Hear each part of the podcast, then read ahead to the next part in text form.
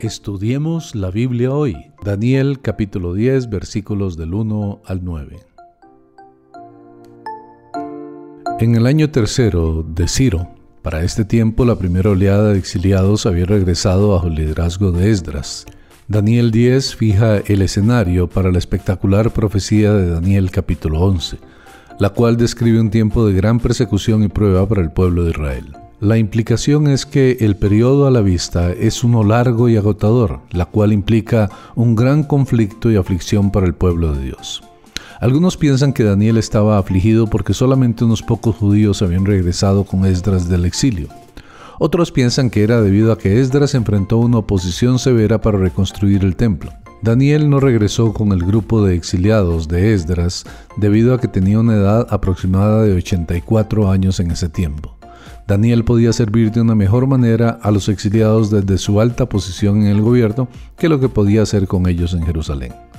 Estaría mal llamar ayuno lo que hizo Daniel. La idea bíblica de ayunar es el abstenerse por completo de comida, bebiendo agua solamente.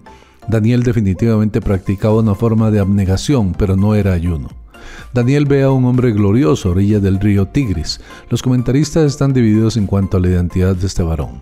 Algunos dicen que este es Jesús, al notar que la descripción sea extraordinariamente como lo que Juan vio en Apocalipsis 1 del 12 al 16.